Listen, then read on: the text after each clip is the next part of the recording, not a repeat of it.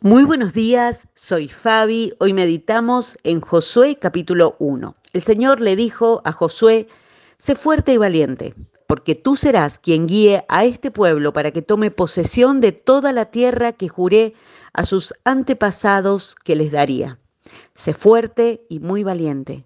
Ten cuidado de obedecer todas las instrucciones que Moisés te dio. No te desvíes de ella ni a derecha ni a izquierda entonces te irá bien en todo lo que hagas. Estudia constantemente este libro de instrucción. Medita en él de día y de noche para asegurarte de obedecer todo lo que allí está escrito. Solo entonces prosperarás y te irá bien en todo lo que hagas. ¿En qué radica verdaderamente ser una persona victoriosa, exitosa, próspera?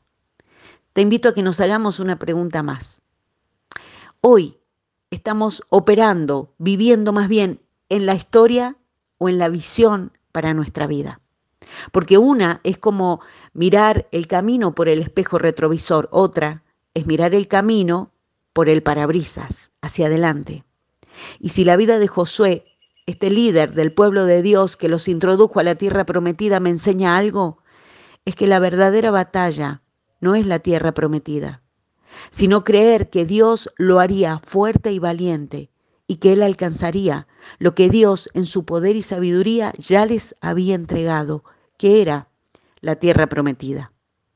Él sabía que poseer la promesa no se trataba de la tierra, sino de confiar en el Dios que se la estaba dando. Y no es lo mismo para nosotros hoy. Cada batalla que enfrentemos en este día, visible o no, Dios nos está dando la oportunidad de confiar únicamente en Él y ver al gran vencedor de todos los tiempos en acción. Josué es recordado como un guerrero valiente, un líder extraordinario.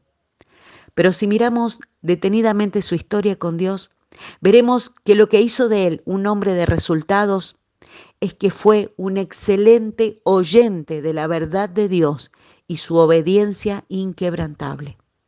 Dios determinó el resultado antes que las batallas comenzaran. Josué tomó su espada e hizo lo que Dios le dijo. En Josué capítulo 10 dice, no les tengas miedo, le dijo el Señor a Josué, porque te he dado la victoria, ni uno de ellos podrá hacerte frente. A veces queremos victorias sin escuchar ni obedecer a Dios. Y este no es el modelo de vida victoriosa que la palabra de Dios nos enseña.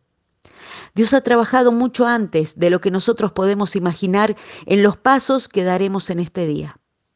Antes que nosotros llegáramos a la escena, Él estableció el camino. Escucharlo y obedecerlo desata un efecto dominó, no solo hoy, sino que es de bendición a futuras generaciones. Por eso no subestimemos hoy el impacto potencial de un corazón que escucha y obedece las indicaciones de Dios. Que caminemos en victoria en esos lugares que Dios preparó para nuestros pies. Mi mandato es, sé fuerte y valiente, no tengas miedo ni te desanimes, porque el Señor tu Dios está contigo en cada paso que des. Josué 1.9. Que así sea en nuestra vida, en el nombre del Señor Jesucristo. Amén.